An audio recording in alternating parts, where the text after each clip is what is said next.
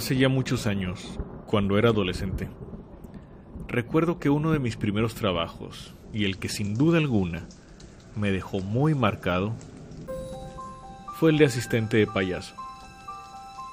En ese entonces, yo trabajaba para don Roberto, alias el vaquerín. Ese era su nombre artístico. Comencé a trabajar con él por recomendación expresa de mi madre.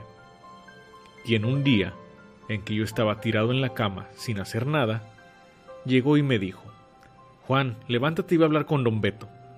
Mañana empieza a trabajar con él.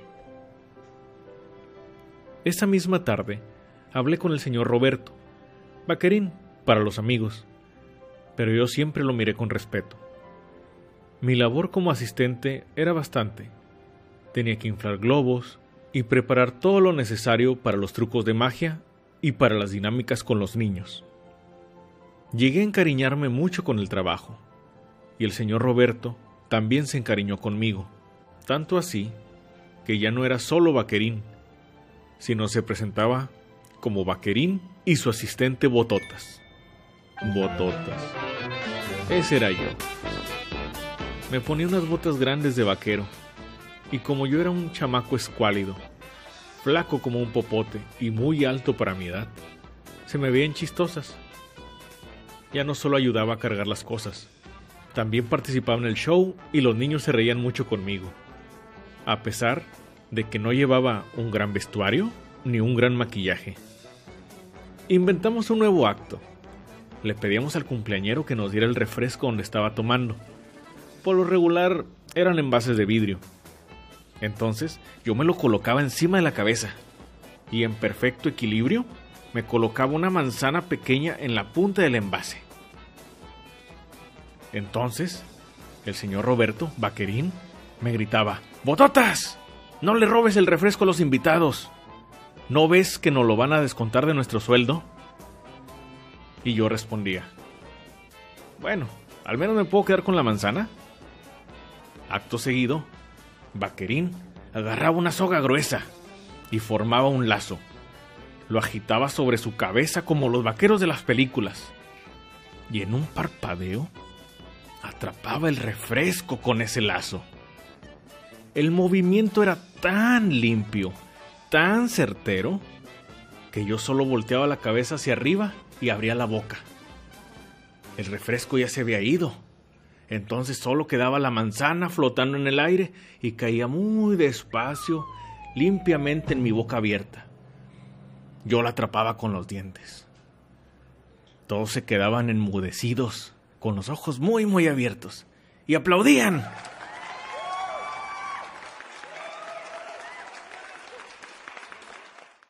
Pero un día, algo muy extraño sucedió.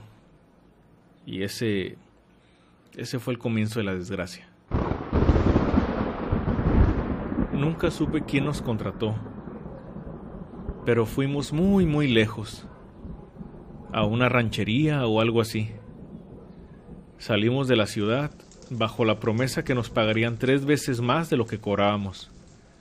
El lugar era bastante retirado. Llegamos a un pueblito pequeño, muy poquitas casas. Ni siquiera sabíamos ir al lugar correcto. En ese entonces no había celulares. Nos guiábamos solamente por medio de la guía Roji, pero ese lugar no aparecía en ese mapa.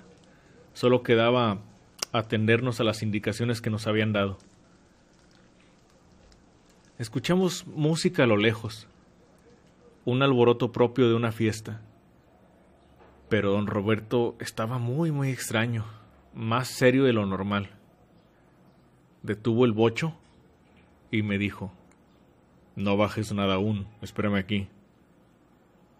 Yo me quedé sorprendido, era una petición muy extraña. Él se bajó y comenzó a caminar hacia donde se suponía que estaba la fiesta. Y desde donde yo estaba no podía ver nada, ni a nadie. Era doblando una esquina.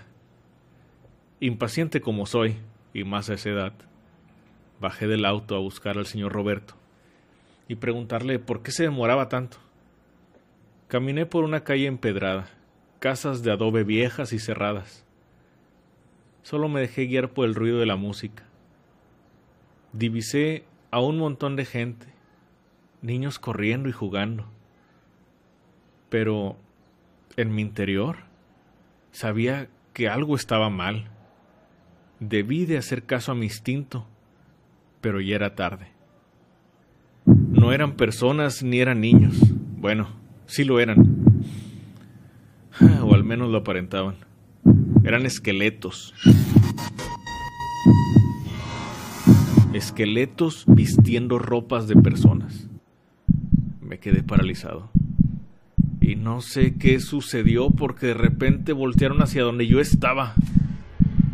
Y comenzaron a andar. Hacia mí. Saqué fuerzas como pude y comencé a correr y a correr. En ese entonces no sabía manejar, así que el auto estaba de más. Solo recuerdo que corrí y corrí hasta que dejé de escuchar el tintineo de los huesos detrás de mí. Mi mente está en blanco. No sé cómo llegué de nuevo a casa. No le conté a nadie sobre esto hasta años después. Del señor Roberto nunca supe nada más ni tampoco de ese viejo pueblo. Gracias por escucharme. Gracias por seguir mis relatos. No te pierdas de las novedades. Dale clic a la campana. Ella te avisará de las notificaciones. Si deseas que te envíe saludos en el próximo relato, házmelo saber con tu comentario. Suscríbete a mis redes sociales. Dale like y comparte. Es de mucha ayuda para seguir creciendo. Soy Capitán Octubre, no te duermas, y si lo haces, descansa en paz.